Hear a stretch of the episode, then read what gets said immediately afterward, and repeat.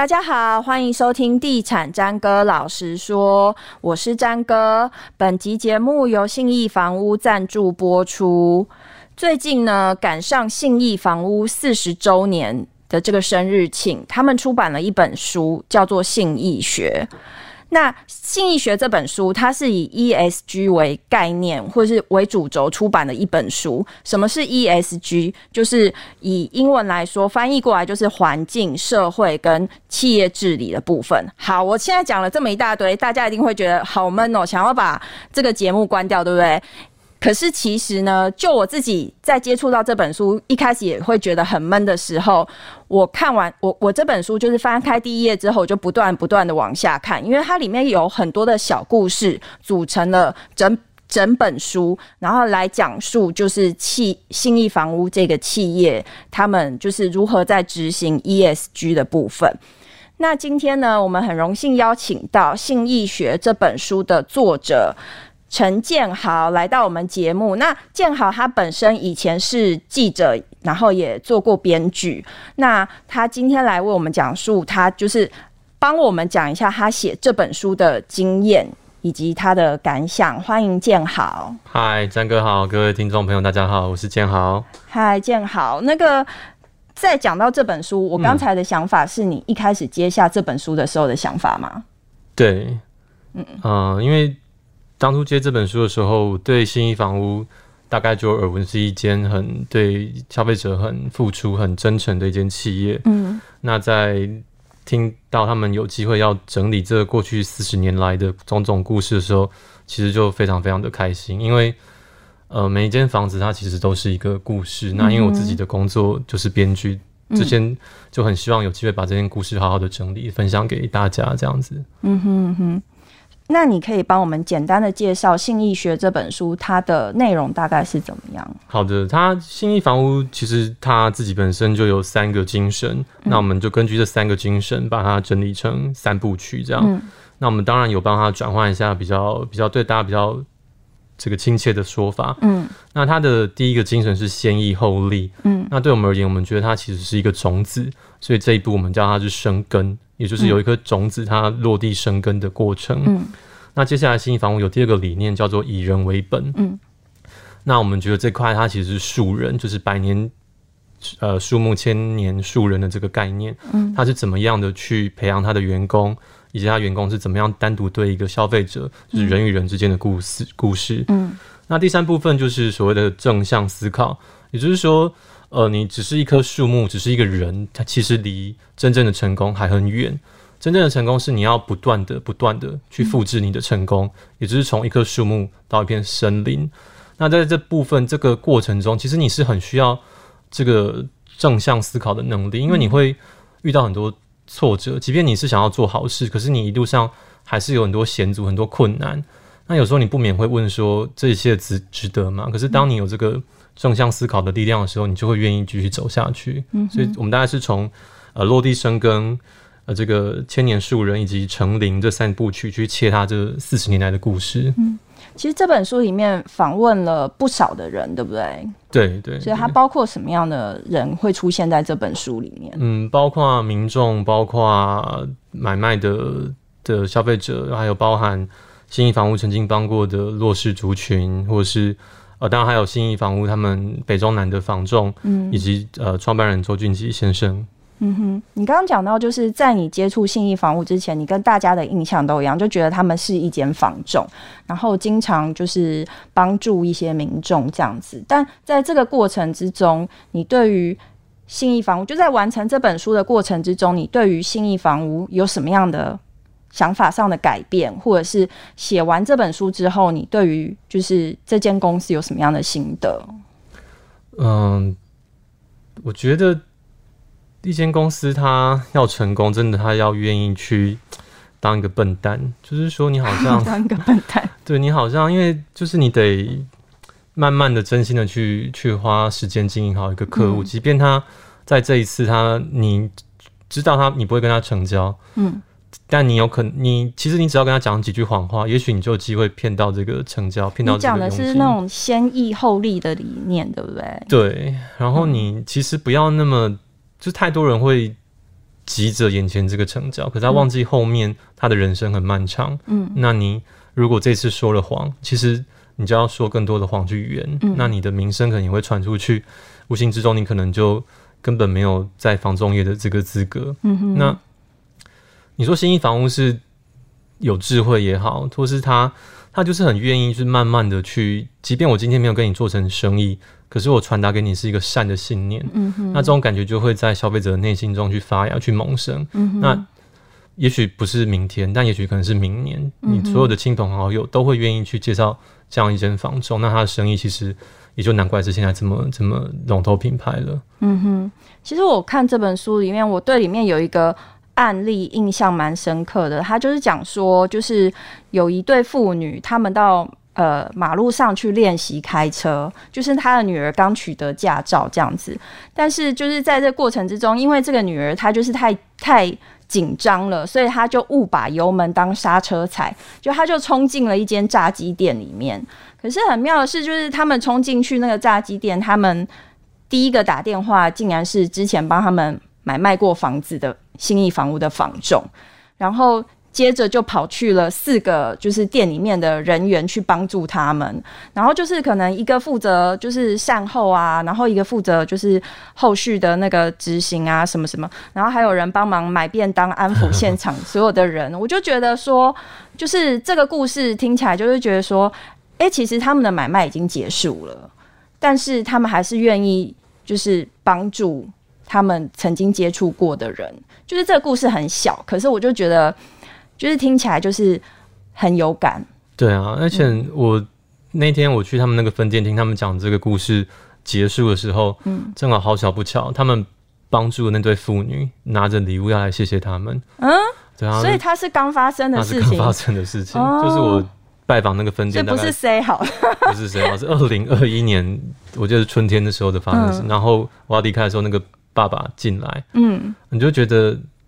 很感动，然后知道那是真真实实发生的，嗯、对，不是瞎掰出来。对，然后那那个店长，他的腰蹲的比那个爸爸还要低，就是虽然爸爸是来谢谢，可是他们还是很有温度的，因为爸爸有点有点年纪，嗯，还是腰蹲的很低，就是在回礼这样，就觉得啊，那这就是一个很真真实实的人情味，嗯哼，对，而且我们聊到那个故事的时候，也不是。特别聊，就是他们不是特别把它，就是要做宣传，嗯、就是我们刚好聊到说，呃，家常闲话家常的时候，采访、嗯、结束之后再聊的事情，才聊到的。嗯哼，对，那我就觉得哇，可以听到这么棒的人生故事，就是捡到宝这样子，就很想跟更多人分享。嗯哼，那在这个本书里面，就你接触到的人或者是故事，嗯、你自己最印象深刻的是？嗯、呃，我觉得是。创办人周俊吉先生的故事，嗯，因为他，嗯、呃，他在创业初期的时候，他真的很苦，嗯，苦到就是有一天，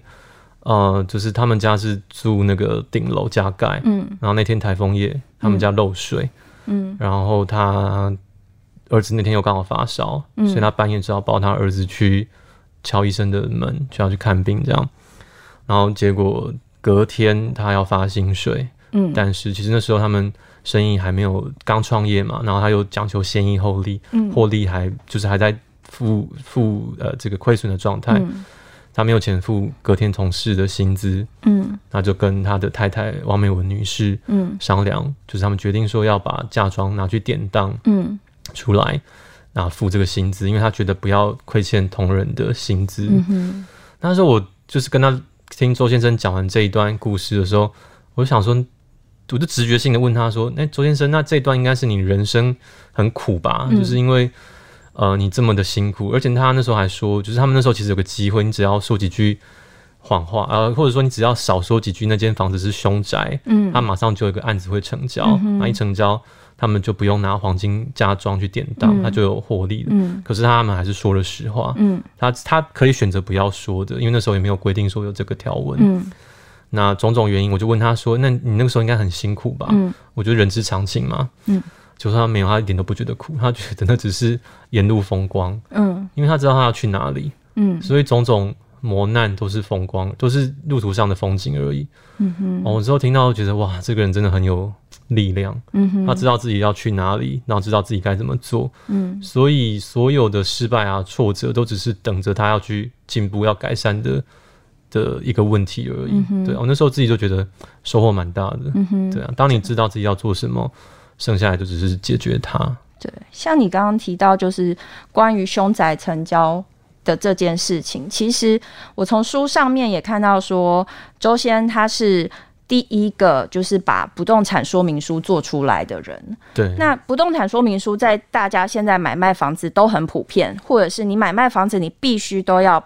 配有这样子的一份说明书，是因为对于屋况的了解，以及屋主对于这个屋。屋况的保证，然后也避免说哦，在买卖的过程当中，就是产生就是误解，或者是有被蒙骗的现象。但其实他在推出这个不动产说明书的时候，感觉也不是那么顺遂，因为他推的时候刚好是那个房地产最热的时候，所有的屋主都觉得我的房子不需要多做说明就可以卖掉了，我干嘛还跟你老实坦诚这么多？比如说有漏水啊，有氯离子啊，或者是有什么样的状况啊？那当时他推出的时候，就是因为屋主的不配合，也产生他下面的呃中介人员，甚至会觉得说，我干嘛一定要这个？你这样子害我都没有办法成交。但是好像隔一年他就反转了。对啊，我有时候真的觉得。停工跳工狼，嗯，因为他那一年在推的时候是景气大好的时候，所有屋主就是能卖就赶快卖，嗯，那你要做不动产说明书，你其实要再多花两个礼拜，嗯，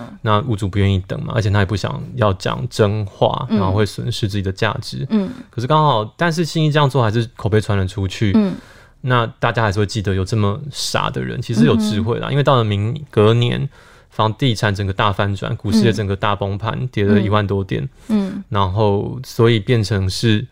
呃，房子变成卖不出去。嗯，但这时候反而心意是大家愿意信任的。嗯，他觉得说你们卖的房子都是有不动产说明书，你们是真心要买卖房子的，那我们当然就要在这个时候景气不好的时候，我们要更要谨慎运用手上的资金。所以在那一年，信义房屋反而是成长的。嗯哼，对，这个故事真的是听到也是觉得啊很感动。人生有时候就是坚持做对的事情，这样子。对，那就你自己过去接触过，就是其他的企业他们所发行的这些有关于 ESG 的书，然后你觉得这本书它有什么最特别的地方？我觉得，呃，就是。因为像台积电啊这种大的科技大厂，你会觉得他们做这个 ESG 或者 CSR 是一件很理所当然的事情，嗯、因为他们可能造成的这个相关的污染，或者他们的产业也比较庞大，嗯、所以他们有这个应该要做这件事情。嗯、但房中业其实它是一个人与人之间，它其实没有太多的这个这个污染或是社会的成本问题，嗯、但他们还是做了，而且做的非常的好。嗯、所以我就觉得说，其实呃，不管你是哪一个产业，你只要愿意努力去做，其实你可以帮你的这个企业加分，你也可以帮整个社会环境加分。嗯，其实是是双赢多赢的，所以不要觉得说是只有局限在科技业，因为台湾毕竟科技产业为主。但其实每一个产业，它如果都愿意往这边去靠拢的话，整个台湾就会越来越来的好。嗯哼嗯哼。那撇除掉，比如说信义房屋一开始在跟你接触的时候，可能有他们想要透过这本书传达的理念，那就你自己。就是写完这本书之后，你自己会不会对这本书有一些理想？就是你希望有什么样的想法可以传递给看这本书的人，或是你觉得这本书可以影响其他的企业到什么程度？这样？我记得呃四十周年庆以及新书发表会那一天，嗯呃邀请很多贵宾来，那其中有一位大家应该都很熟悉，就是、嗯、呃国民导演吴念真先生，对，还有来。那那天他有特别说，就是其实他。呃，有受了新义房屋跟周先生蛮大的帮助，因为他自己有在做这个中华民国快乐协会，也是也就是这个原住民或是弱势家庭的这个课后教育。嗯哼，那其实这就是一个非常非常烧钱的事业。嗯，那吴导演吴念真先生那天有说，有一天因为二零二一年百业都有点冲击嘛，嗯，所以他原本的募款也变得比较少。那有一天，当他当他在烦恼的时候，就是他就接到邀请，说这个周先生看能不能请他吃个饭，嗯、然后席间他们就聊一聊，也听听这个吴念真先生的想法。嗯，那周先生就是在很快就帮他出资他那一年需要的一半的这个这个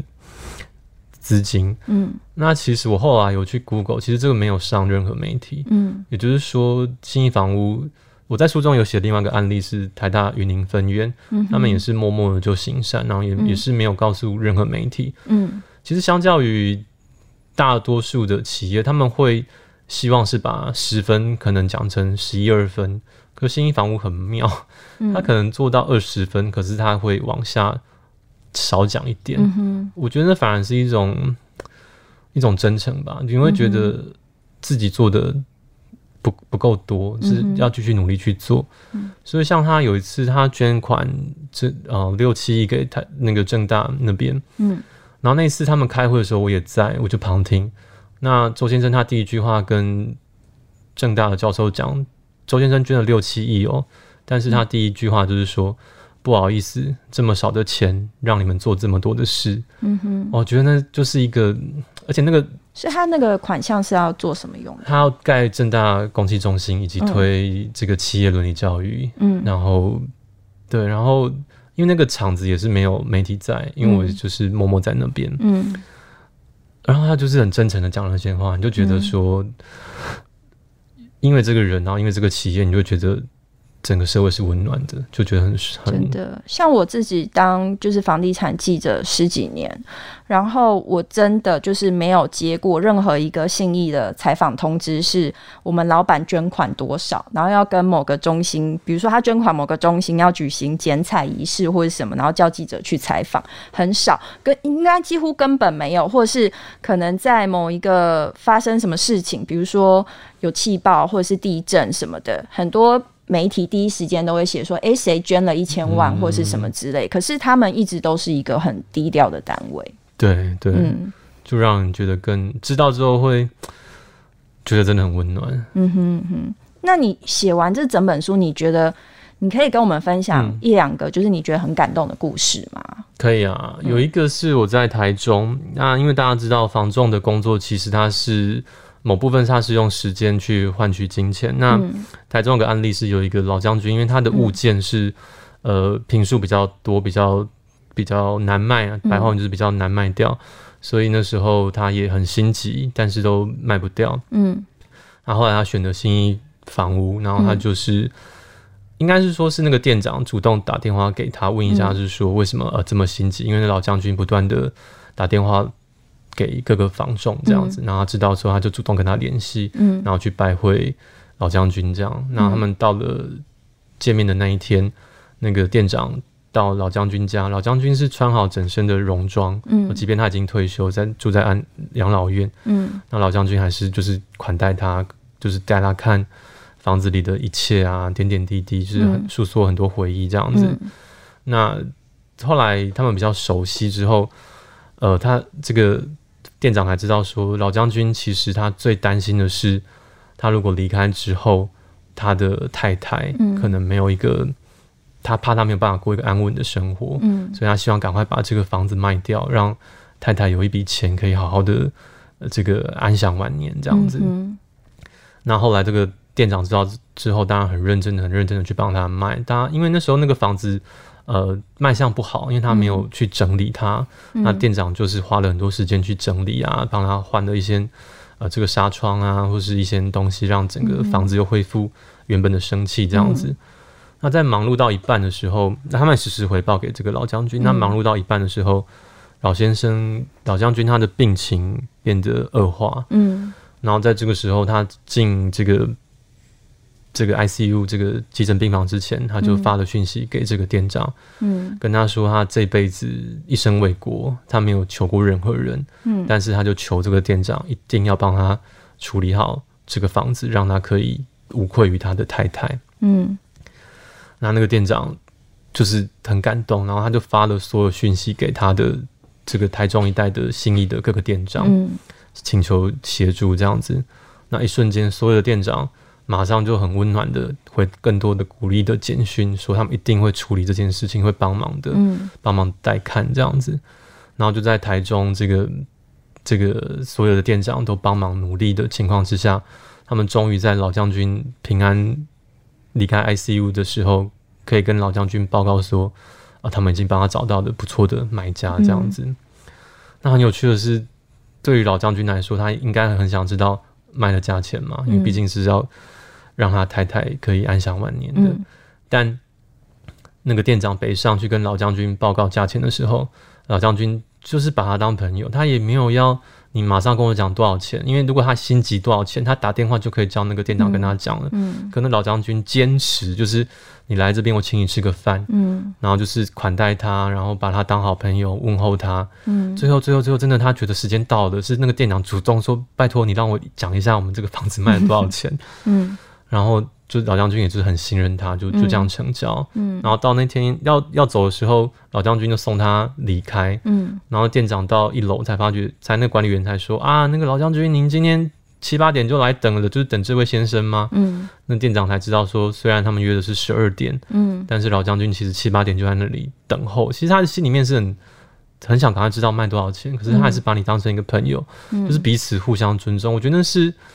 人与人之间一种很美好的信任，就是我把你当我的亲人、我的家人，我知道我信任你，嗯、那我也不是把你当这个卖房子的工具，嗯、我也关心你在乎你，嗯、那就是一种价钱以外，我觉得人与人人活在这个世界上更重要的价值，嗯，对，就是一个情感，一个一个尊重，一个温暖，那是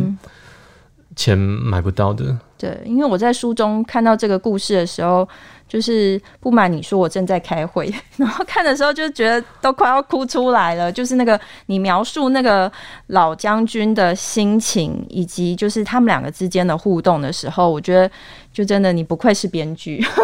很善于情感的描述。应该说戏如人生，人生如戏。我觉得更多的故事是真的，我想不出来。可是它就是发生在信义房屋这四十年中，嗯、那就很开心有这个机会去。呃，听到他的故事，相信以后都会变成我戏剧的养分。对对对，其实我们今天聊了《性医学》这本书啊，它不同于其他的 ESG 的书籍，我觉得它真的里面累积了非常多的人生的故事。然后有的就是真的会让你很感动，有的呢就是会让你突然的笑了一下，你就会觉得说，哎，这个人就是这些故事会让你觉得，就是其实买卖房屋这件事情，它不不单就只是。金钱的往来，它还有更多的情感在里面。今天谢谢建豪，谢谢詹哥，谢谢各位听众。如果大家想要看更多的有关于就是心易学里面的故事呢，欢迎去买这本书来看。好，以上节目由信义房屋赞助播出，拜拜，拜拜。